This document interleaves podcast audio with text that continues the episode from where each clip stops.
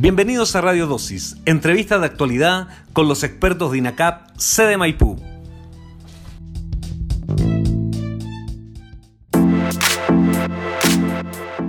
Hola a todos nuestros estimados auditores. INACAP Maipú les da nuevamente la bienvenida ya a este tercer capítulo de Radio Dosis. Soy Caterina Oliva, directora de Admisión y Comunicaciones de INACAP Maipú y queremos acompañarte en esta serie de podcasts donde analizamos interesantes temas de actualidad con expertos de nuestra sede. En este tercer capítulo reflexionaremos sobre por qué innovar en tiempos de crisis. Nuestro invitado de hoy es diseñador industrial, cofundador de Social Lab y graduado en tecnologías exponenciales, innovación y emprendimiento en Singularity University, universidad fundada por Google y NASA. Actualmente es el director de innovación y vinculación con el medio de INACAP Maipú. Muy agradecidos por tu participación, Ascan Straume. Hola Ascan, bienvenido a Radio Tosis. Hola Katy, ¿qué tal? Oye, muchas gracias por la invitación a este espacio de, comunicación virtual que, por cierto cada día son más reales en el sentido de que son más adoptados y parte de nuestras vidas. Qué bien, em, hemos tenido muchas conversaciones este último tiempo, eh, sobre todo porque todos, los momentos que hemos vivido en este país han pegado fuerte a los emprendedores. Alejandro Ambrad, conferencista y experto en innovación, señaló que los tiempos de crisis son perfectos para innovar. ¿Por qué la innovación se hace tan fundamental? A ver, claro, es fundamental si, queremos avanzar y capitalizar de alguna forma estas oportunidades que, que la crisis trae consigo. A ver, toda crisis supone cambios abruptos y la innovación conceptualmente es el acto de adaptarse a los cambios. La innovación es un acto evolutivo, es el acto de adaptarse a la evolución, es algo natural en el ser humano, siempre ha ocurrido y, siempre seguirá, seguirá ocurriendo. Pasa que, que, en momentos de crisis estos cambios son mucho más potentes, son más drásticos, ocurren más rápido y el entorno exige una evolución mucho más acelerada.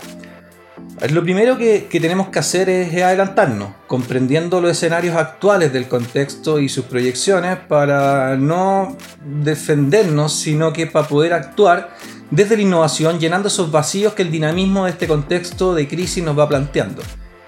Así que por un lado tenemos una mayor necesidad de adaptación por los cambios ocurridos, eh, que van a seguir ocurriendo, pero paralelamente se abren espacios mayores de oportunidades. Y esto pasa por la velocidad de los cambios, sobre todo cambios de comportamiento de consumo que nosotros, las personas, finalmente adoptamos por los cambios del escenario en el que vamos viviendo. En Chile hoy día nos enfrentamos a una actual pandemia por coronavirus y esto después de un fuerte estallido social que ha traído fuertes repercusiones a nuestra economía. ¿Cómo debieran enfrentar la crisis las pequeñas y las medianas empresas? A ver, en este sentido, eh, la agilidad, la colaboración y el conocimiento del segmento de consumo deben ser los mantras de toda MIPE, de todo emprendimiento. Esto hoy, ayer y mañana. Eh, hoy, obviamente, en el contexto que estamos viviendo con muchísima más fuerza. Se necesita agilidad para poder generar cambios internos, para poder adaptar propuestas de valor y modelos de negocio a los cambios de comportamiento de consumo que estamos viviendo como sociedad. También se necesita colaboración desde la concepción de que articulando distintas propuestas de valor se pueden generar mayor impacto y valor compartido. Y el conocimiento del segmento objetivo desde la lógica desde que mi propuesta de valor debe responder a necesidades, aspiraciones u oportunidades que presentan mis clientes. Siempre, esto siempre. Y aquí también aparece otro tema que, es no menor, por cierto, eh, y que tiene que ver con la benzina de, de toda MIPE o emprendimiento, que entre otros componentes es la liquidez económica. La liquidez como capital de trabajo es fundamental para la operación y en esta materia el gobierno recientemente ya tomó ciertas medidas a través de un proyecto de ley que entrega garantías para préstamos que estos pueden llegar a montos de hasta 3 meses de venta de una MIPE, pero en un periodo normal, eh, los cuales pueden pagarse hasta en 48 meses con una, tasa de interés cercana a cero. Eh, pero este tipo de instrumentos de apoyo pueden ser súper críticos para, para poder sobrellevar una crisis. Pero estas medidas financieras, sin la agilidad, sin la colaboración y sin el conocimiento de tus clientes y de cómo se dinamizan sus comportamientos de consumo pueden terminar siendo solamente un estanque de oxígeno, la cual en algún momento obviamente se, se nos va a acabar. Eh, para mí, en lo personal, no hay una sin la otra. Frente a esta situación hoy día en la que implica mayores desafíos para los emprendedores, ¿cómo pueden enfrentarse ellos frente a una sólida industria en un mercado que muchas veces es muy agresivo, muy competitivo? Bueno, este, este es un temazo y es una pregunta que, muchos nos hicimos al emprender en cualquier tipo de industria. La ventaja suprema que tiene un emprendimiento o una startup es la agilidad, dado su tamaño y la posibilidad de poder forjar una cultura ágil desde la concepción de la iniciativa de emprendimiento o startup. Es agilidad para tomar decisiones, para implementarlas, para testearlas, para escalarlas, porque la única regla constante en este juego es el tiempo. Eh, y es ahí donde la agilidad y la rapidez, sobre todo la velocidad en cómo se implementan los procesos, desde la detección de la oportunidad hasta la implementación, pueden marcar una tremenda diferencia entre los distintos actores. Así que la agilidad canalizada en velocidad e implementación hoy en día es igual a ventaja competitiva para mí. En este punto también aparece la opción tecnológica como parte de un emprendimiento, eh, utilizando la, innovación de base tecnológica como una herramienta competitiva para poder llegar a agregar muchísimo más valor en la sociedad. Porque pasa que hoy, hoy no es fácil pensar en los resultados esperados a corto plazo en términos de innovación, y es porque el ser humano tiende a pensar de forma lineal, la cual se contrapone a los avances tecnológicos que avanzan de forma exponencial. A para explicar esto, este fenómeno, podemos hacer la analogía con el acto de caminar. A ver, si caminamos 30 pasos de forma lineal, avanzamos aproximadamente 30 metros. Pero si caminamos 30 pasos de forma exponencial, es decir, 1, 2, 4, 8, 16, 32, 64 y así sucesivamente, ¿sabes dónde vamos a terminar? El resultado es más de mil millones de metros de distancia y esto es equivalente a dar 26 vueltas alrededor del planeta. Es así como avanza rápido la tecnología. Entonces utilizar tecnología como base para el desarrollo de un emprendimiento, importante en el timing perfecto, en el tiempo perfecto, y usamos esta tecnología no como un fin, sino como un medio para poder generar impacto y tenemos la agilidad para adoptarla y adaptarla para poder generar un valor compartido desde las propuestas de valor y los modelos de negocio escalables, las posibilidades de éxito se intensifican de una manera impresionante. ¿Y tú crees, viendo, viendo el entorno cómo ha funcionado hoy día, tú sientes que eh, la pequeña y mediana empresa eh, chilena eh, se ha activado rápidamente? ¿Ha sido ágil en este desafío? Sí, por supuesto. O sea, tenemos, tenemos varios tipos de, de, emprendimiento, de empresas o de pequeña y mediana empresas. Sobre todo las que usan base tecnológica están concebidas desde una base más ágil eh, por el uso, por el hecho de usar tecnología y adoptarla, y son las que se pueden adoptar de forma más rápida, pero existen también otro tipo de, emprendimientos, de MIPES más análogas, por decirlo de alguna forma, las cuales le ha costado un poquito más, pero ahí aparece lo que les contaba anteriormente sobre los apoyos en términos de capital de trabajo que está dando el gobierno, y yo creo que con ese match y un poco de, poder generar o incentivar la, la, agilidad dentro de sus procesos y de los cambios y las adaptaciones, eh, podemos mejorar mucho más rápido y el impacto puede ser súper positivo. Yo creo que lo que ha sido muy bonito en este periodo también es ver cómo mucha gente se ha reinventado y, el uso de la tecnología ha sido fundamental en esta cosa como del delivery, en usar eh, estos canales, estas plataformas para venta. Em, y eso, bueno, hay que seguirlo, hay que seguirlo potenciando. Pero sí siento en las conversaciones que se dan cuando se profundiza sobre estos temas, es creer un poco que la innovación tiene que ver solamente con la parte del emprendimiento, los nuevos productos, los nuevos servicios, los nuevos negocios. Eh, pero también es una, una muy importante invitación para las industrias a revisar y a mejorar sus procesos. Claro, eh, Hoy, por ejemplo, la, digitalización de procesos desde herramientas de gestión simples hasta ya más avanzado en términos de automatización, inteligencia artificial y sobre todo hoy en día la utilización de, modelamientos predictivos permiten a las organizaciones gestionar datos a niveles impensados de hace 10 años atrás. Eh, en un mundo hoy globalizado y digitalizado, los, datos son el nuevo oro pero los datos por sí solos no tienen valor. Estos datos deben ser recolectados, discriminados, procesados, visualizados con el objetivo de poder tomar decisiones, en este caso mejores decisiones, obviamente. Eh, todo esto suena como a, llegar y implementar tecnología, pero, pero no es así. Eh, esto es un proceso de cambio que se debe gestionar. Eh, este proceso debe enfocarse en las personas a través de la formación y mejora continua y sobre todo, pero sobre todo en el desarrollo de una cultura digital dentro de las organizaciones. Eh, recordando un poco el podcast, el segundo capítulo, en donde hablábamos con Daniel Olivares sobre los desafíos de la industria 4.0, los desafíos hoy día también en torno a la necesidad de innovación y emprendimiento, se hace esencial eh, que esto sea parte de la formación de nuestros profesionales para que estén preparados para, este, para, para el futuro. Así es, si nos estamos haciendo cargo de este tremendo desafío el quehacer de los programas de innovación y emprendimiento y vinculación con el medio nacen de una necesidad académica y nos ponemos al servicio para poder desarrollar competencias y habilidades de innovación y emprendimiento vinculados con el medio con el objetivo de poder ser un aporte al perfil de ingreso de nuestros alumnos.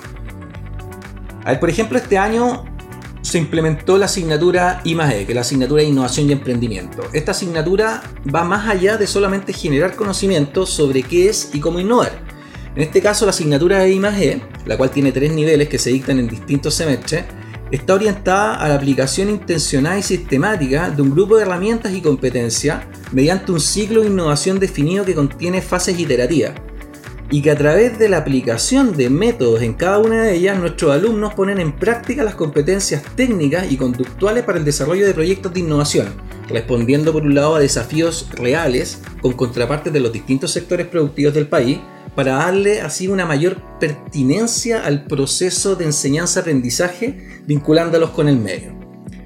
Paralelamente, también estamos aportando con procesos y métodos de innovación y emprendimiento asignaturas transversales como, como la asignatura de autogestión y gestión del aprendizaje, que son parte de la línea de competencias para la empleabilidad.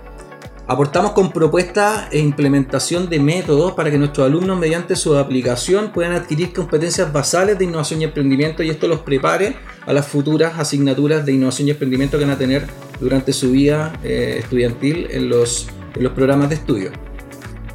Y también por otro lado estamos conectando el sector productivo local con asignaturas atingentes que responden a sus necesidades a partir de conocimiento que se genera en los distintos programas de estudio de nuestra institución Así podemos aportar de forma multidisciplinar a los distintos requerimientos de las micros, pequeñas y medianas empresas y que así nuestros alumnos desde su proceso académico ya sean un aporte a los distintos sectores productivos y al desarrollo del país. Es muy interesante eso porque está muy alineado con el proceso del aprender desarrollando y además hemos logrado alianzas estratégicas muy importantes que hoy día eh, nos han llenado de orgullo como la última semana eh, en la que INACAP está involucrado en la fabricación de protectores faciales. Eh, cuéntanos un poco acerca de esa iniciativa. Así es, Katy, y en este momento estamos en pleno proceso de adaptarnos para comenzar rápidamente la producción. Todo esto parte cuando como INACAP nos ponemos en contacto con otras instituciones de educación superior en torno al programa FABTEC, que es como se llama este programa macro de todas las universidades juntas y este programa tiene como objetivo, a través de la colaboración, proveer de infraestructura requerida por los centros médicos asistenciales, desarrollando soluciones tecnológicas que sean un aporte a la crisis de salud pública actual. La meta es grande y es fabricar 100.000 pantallas de protección facial. Entonces rápidamente, internamente, con Minacap creamos una red colaborativa de voluntarios a lo largo del país y en nuestra sede dos voluntarios, un docente y un alumno que ellos tienen la experiencia en el manejo de la tecnología de impresión 3D están trabajando muy motivados por los que más lo necesitan en este momento, que es todo el personal médico que poniendo en riesgo su salud le hacen frente a esta crisis sanitaria. Y es así como estamos aportando desde nuestro conocimiento y nuestra expertise en este ámbito. Y una experiencia eh, muy bonita y significativa en INACAP que permite también eh, participar de esta, de esta fabricación de protectores faciales nace desde la creación de la fabricación de impresoras 3D en formato cascada. Cuéntanos un poco sobre eso. Sí, claro, Cari. O sea, sin haber desarrollado ese proyecto hace ya dos años atrás que se viene desarrollando, no pudiésemos contar con la infraestructura necesaria para poder participar de este proyecto a lo largo del país. Eh, eso fue un proyecto que nace desde, desde nuestro, nuestra red de Fab Labs que tenemos a lo largo del país y fue la creación, el diseño y la creación de, de impresoras 3D en un método de autoconstrucción a través de la utilización de código abierto. Entonces esto permitió a todas nuestras sedes poder contar con la infraestructura necesaria impresión 3D, la cual hoy día la estamos canalizando y capitalizando justamente en este proyecto para poder generar un impacto positivo en un momento que, altamente es requerido. Y muy interesante porque además en ese proyecto participaron muchos de nuestros alumnos y así que atento, yo creo que es un bonita momento también para que invites a los alumnos que pronto ya una vez que todos podamos volver a la sede, eh, invitarlos a participar del Fab Lab. Por supuesto, están las puertas abiertas a todo alumno que desee participar desarrollando un proyecto dentro del Fab Lab. Y si es que no tiene ningún tipo de proyecto, no se preocupen, acérquense a nosotros, nosotros les vamos a entregar metodologías para que ustedes puedan desarrollar sus proyectos. Eh, el no tener un proyecto no puede ser un impedimento para poder desarrollar y utilizar el Fab Lab. Eh, nos vamos a estar esperando, yo creo que de ahí pueden salir muchas, pero muchas eh, iniciativas tremendas que después posiblemente se puedan convertir en sus propios emprendimientos. Y siempre digo lo mismo cuando me preguntan y creo que es un buen mensaje como para ir cerrando y tiene que ver con la única razón por la cual existen tantas buenas ideas en este mundo es porque, es porque no se realizan. Y esto tiene que ver porque el valor justamente está en la implementación y no en la idea. Las ideas están hechas para compartirla. Eh, y justamente el hacer realidad justamente estos conceptos de solución, el Fab Lab juega un rol fundamental justamente en materializar estos conceptos de solución que muchas veces tenemos en la cabeza, pero es necesario poder poder desarrollarlas, testearlas en el mercado o con el público objetivo para poder pegarnos el salto y desarrollar ya irnos de cara a un proyecto de innovación o un emprendimiento. Así que están todos sumamente invitados y lo esperamos con las puertas abiertas. Una excelente invitación para todos nuestros alumnos y para toda la comunidad educativa de INACAP Maipú. Te agradecemos, Ascan, por haber participado en este nuevo podcast y mucho éxito en estos maravillosos proyectos. Gracias a ti, Katy. Oye, y un gustazo haber compartido virtualmente contigo y con todos quienes nos, nos escuchan. Agradecemos a quienes nos han acompañado en este tercer capítulo de Radio Dosis. Los invitamos a compartir este nuevo podcast y a seguirnos en nuestras redes sociales. Nos pueden encontrar como Inacap Maipú en Facebook, arroba oficial en Instagram, exalumnos Inacap en LinkedIn y comunicaciones Inacap Maipú en nuestro canal de YouTube. Pronto un cuarto capítulo de Radio Dosis, la aceleración de la transformación digital frente al COVID-19, con nuestro director del área de informática y telecomunicaciones, Gonzalo Labra Vidal. Muchas gracias a todos por ser parte de Radio Dosis. Hasta el próximo podcast.